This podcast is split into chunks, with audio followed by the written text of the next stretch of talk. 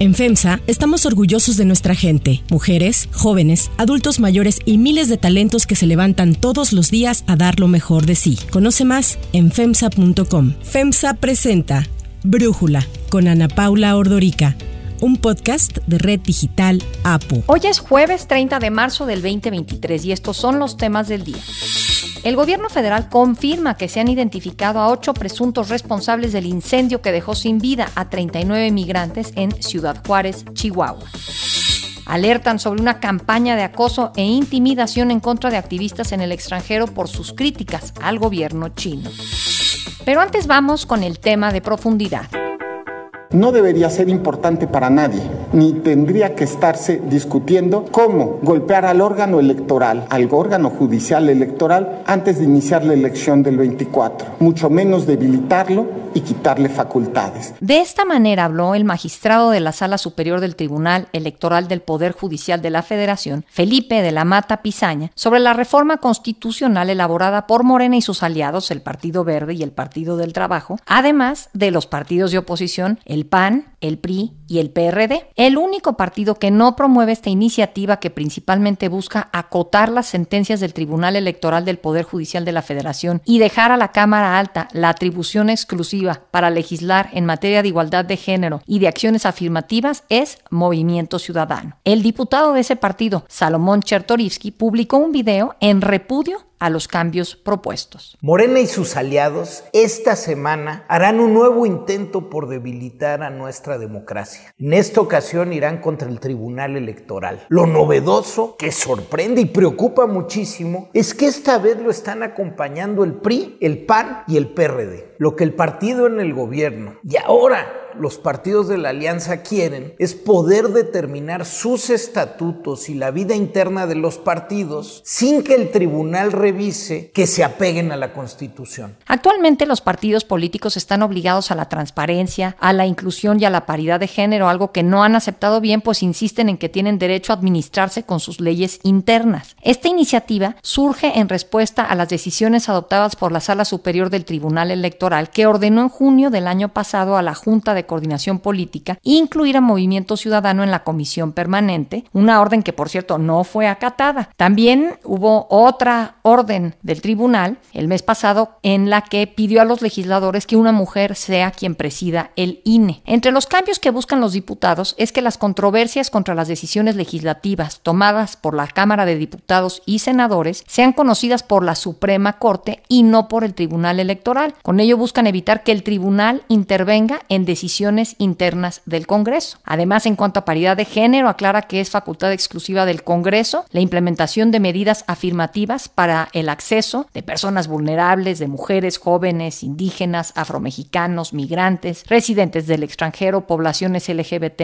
etcétera, garantizar el acceso al goce y ejercicio de derechos político-electorales y asegurar el cumplimiento del principio de paridad de género, un punto en el que no estuvo de acuerdo la diputada de Morena, Salma Luébano. Manifiesto mi total rechazo a la regresiva reforma constitucional en contra de las funciones del Tribunal Electoral del Poder Judicial de la Federación, quien ha sido garante de los derechos de nuestras minorías. Soy congruente con mi papel como única cuota arcoíris visible en la Cámara de Diputaciones. Desde este momento les digo no a la reforma constitucional en contra del Tribunal Electoral del Poder Judicial de la Federación. La Comisión de Puntos Constitucionales de la Cámara de Diputados pospuso a solicitud de diversos coordinadores de los grupos parlamentarios la reunión en donde discutirían esta iniciativa. Ahora será hasta después de Semana Santa, es decir, hasta el próximo 10 de abril a las 18 horas, cuando se discuta la propuesta de la Junta de Coordinación Política de San Lázaro. Me parece que todo este tipo de reformas tienen que ser inteligentes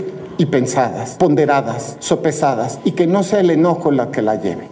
El análisis. Para profundizar más en el tema, le agradezco a Javier Martín, investigador del Instituto de Investigaciones Jurídicas de la UNAM, platicar con nosotros. Javier, como si necesitáramos esto, ¿no? Después de todo lo que está pasando con el INE y ahora los legisladores, todos, menos los de Movimiento Ciudadano, se avientan este tirito. ¿Por qué? ¿Cómo lo explicas? Mira, Panapla, yo creo que es cierto que ha habido algunas sentencias del Tribunal Electoral que sí han sido muy polémicas en la medida en que han establecido interpretaciones, déjame ponerlo así, que van más allá de lo que literalmente dice la ley. Ahora, estas determinaciones, algunas han sido buenas, algunas han sido cuestionables, creo que tienen como común denominador que es que han buscado maximizar el ejercicio de los derechos fundamentales, ¿no? Pensemos en todas las sentencias relacionadas con paridad de género, o sea, es decir, hoy no tendríamos una Cámara de Diputados paritaria y hoy no tendríamos tantos avances en la representación de las mujeres si no fuera por esas sentencias del Tribunal Electoral. Lo mismo pasa con candidaturas indígenas y candidaturas de otros grupos vulnerables, ¿no? La otra, digamos, cosa que ha metido, por supuesto, una enorme tensión es el tema de la regulación de las decisiones que se toman al interior del legislativo. Y de nueva cuenta, creo que ahí lo que el Tribunal Electoral ha reconocido es que ahí hay representación democrática, allá hay personas que están de alguna manera siendo el reflejo de las preferencias de la ciudadanía. Por eso es que se ha concluido que algunos partidos políticos, destacadamente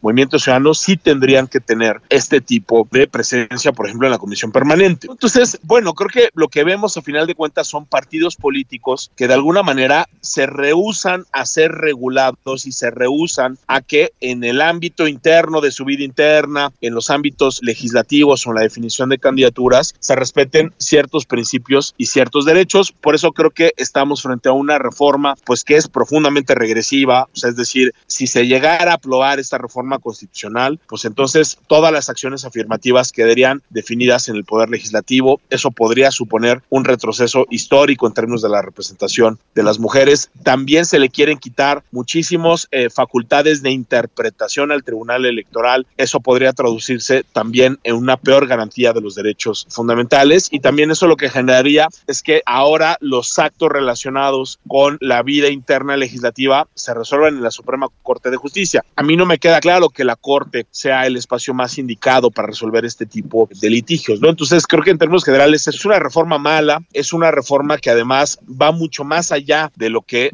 debería, o sea, es decir, se quieren corregir algunas decisiones del Tribunal Electoral, creo que habría lógicas mucho más finas, más específicas para remediar estas cosas, o para decirlo coloquialmente, aquí lo que se necesitaría es una lógica del bisturí y no una lógica del machete, que es la que está aplicando pues esta iniciativa, ¿no?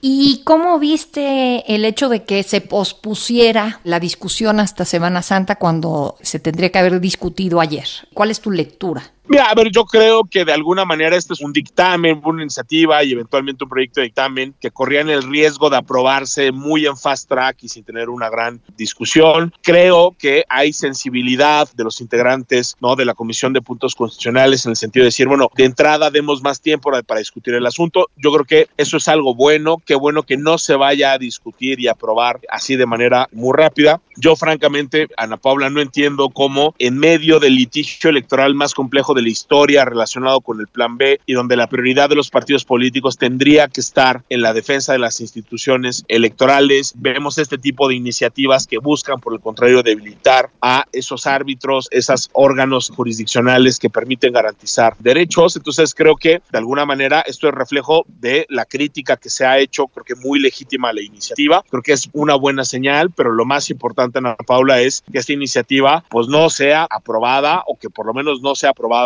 en los términos que está planteada, ¿no? Claro, pues vamos a estar pendientes entonces de la discusión que se haga ahora regresando de, de vacaciones el 10 de abril, pero por lo pronto, pues qué bueno que se dieron los diputados esta pausa en las conversaciones de colectivos de mujeres, están sumamente preocupadas por la regresión, por ejemplo, en materia de paridad de género. Entonces, el hecho de que se den esta pausa los legisladores, pues de menos ayuda quizás a que se piense que no tiene que ser una reforma tan drástica y podría hacerse una reforma a leyes secundarias, ¿no? Sí, yo te diría, Ana Paula, de hecho, si el poder legislativo ya se hubiera tomado en serio el tema de la paridad, si hubiera regulado bien acciones afirmativas para grupos vulnerables, si se tomara en serio la representación, digamos, de las minorías en el poder legislativo, posiblemente todas estas sentencias del Tribunal Electoral no hubieran sido necesarias, es decir, no hubiese existido la necesidad de acudir a los tribunales a defender. Entonces, yo sí estoy eh, de acuerdo, creo que hacer una reforma constitucional con estos alcances y restringiendo de esta manera la competencia del Tribunal Electoral es un error. Muy posiblemente sería mucho mejor una reforma secundaria bien diseñada que recoja los criterios del propio Tribunal Electoral y que maximice los derechos humanos y la paridad. A mí me parece que esa sería una ruta mucho más concreta, ¿no? Y mucho más efectiva además. Javier Martín, muchísimas gracias por darnos este análisis y por platicar con nosotros. No, hombre, para el contrario, ya sabes que siempre es un gustazo y te mando un abrazo muy fuerte.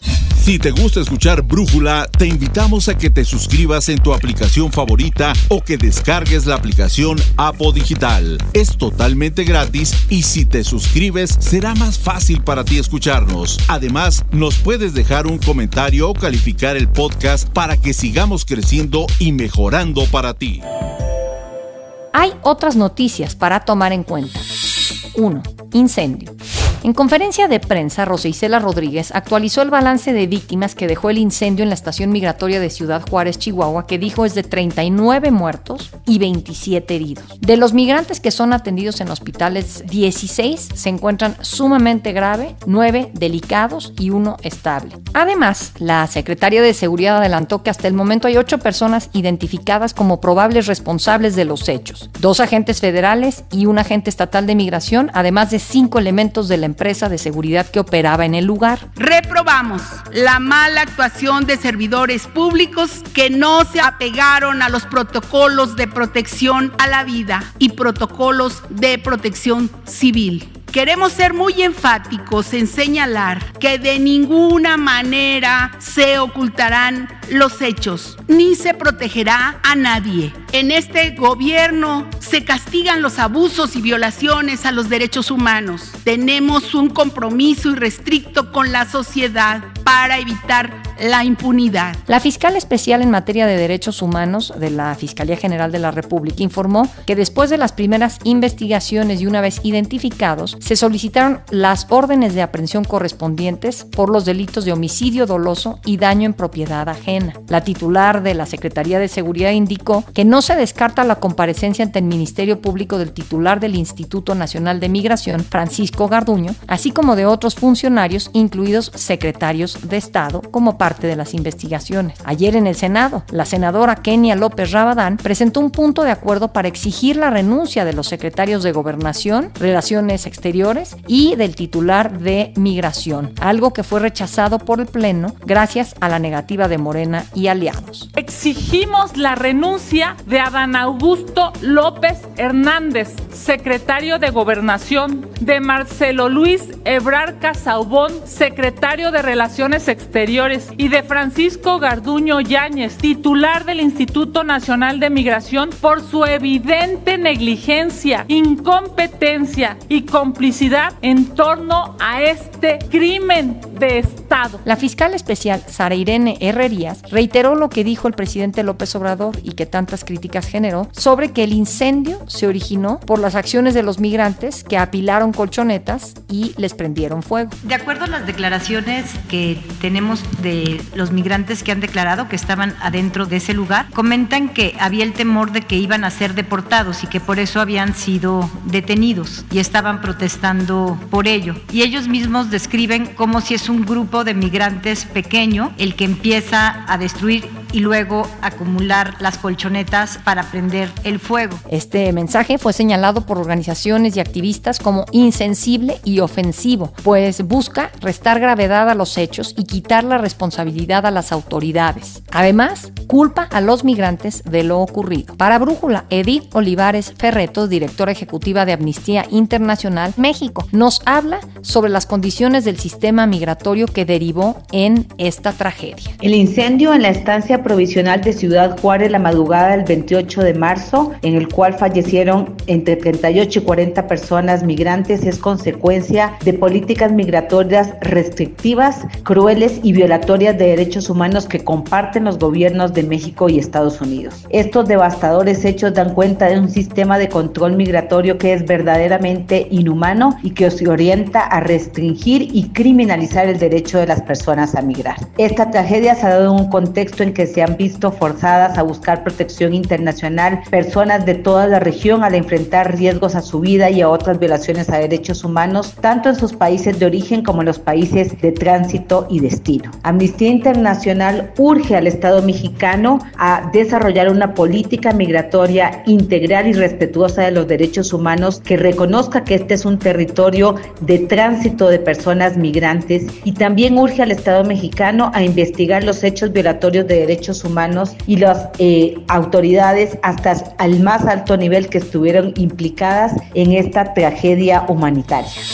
2. Bombas falsas. Durante décadas, China ha implementado técnicas de vigilancia, acoso y represión para silenciar a críticos del gobierno. Sin embargo, en los últimos años estas prácticas han alcanzado a disidentes en el extranjero, que son incómodos para Beijing. El portal Axios reportó que desde octubre del año pasado, personas haciéndose pasar por una periodista y dos activistas que han tenido que salir de China han reservado habitaciones en hoteles de lujo en al menos seis países de Europa y de Asia, en Bélgica, en Alemania, en Turquía, en Hong Kong, en Macao y en Países Bajos. Una vez que reservan estas habitaciones, han reportado la presencia de bombas. Estas denuncias han derivado en investigaciones policiales e incluso en la breve detención de uno de los activistas. Además de los hoteles, se hicieron amenazas de bombas falsas en las embajadas chinas, en los Países Bajos y en Noruega. La policía holandesa en La Haya dijo que las denuncias se hicieron desde direcciones IP en China y Hong Kong, dejando ver la mano del gobierno chino detrás de esta serie de amenazas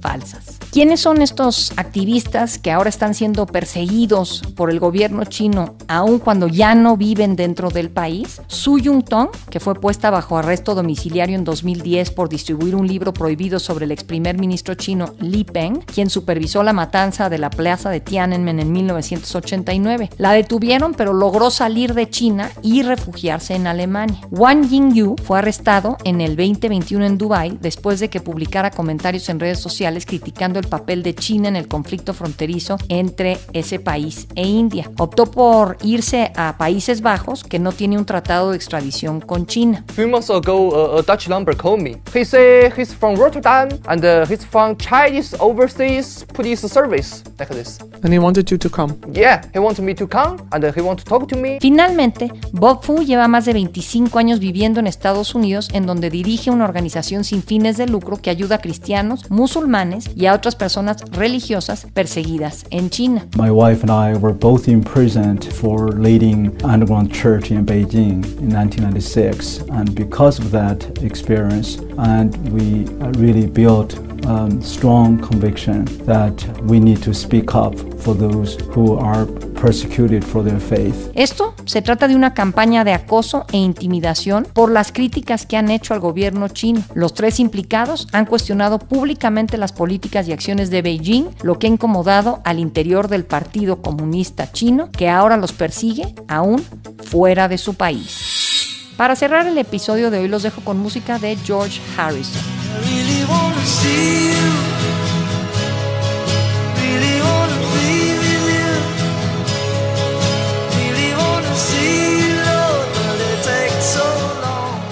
En enero de 1971, George Harrison editó My Sweet Lord, tema incluido en su primer álbum como solista tras la separación de los Beatles. Esta canción permaneció en lo más alto de las listas de popularidad por siete semanas consecutivas en Estados Unidos y Reino Unido. No obstante, el 30 de marzo de 1971, Harrison fue llevado a los tribunales acusado de copiar la popular canción y fue condenado a pagar una multa de 345 mil libras, equivalentes a unos 500 87 mil dólares por la similitud que tenía su canción con un tema de la banda The Chiffons.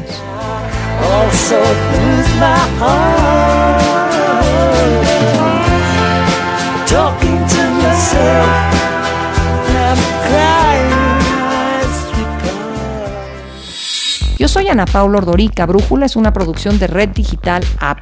En la redacción, Ariadna Villalobos. En la coordinación y redacción, Christopher Chimal. Y en la edición, Cristian Soriano. Los esperamos mañana con la información más importante del día. Oxo, Farmacias ISA, Cruz Verde, Oxo Gas, Coca-Cola FEMSA, Invera, Torrey y PTM son algunas de las muchas empresas que crean más de 245 mil empleos tan solo en México y generan valor como parte de FEMSA. FEMSA presentó Brújula con Ana Paula Ordorica un podcast de Red Digital APO.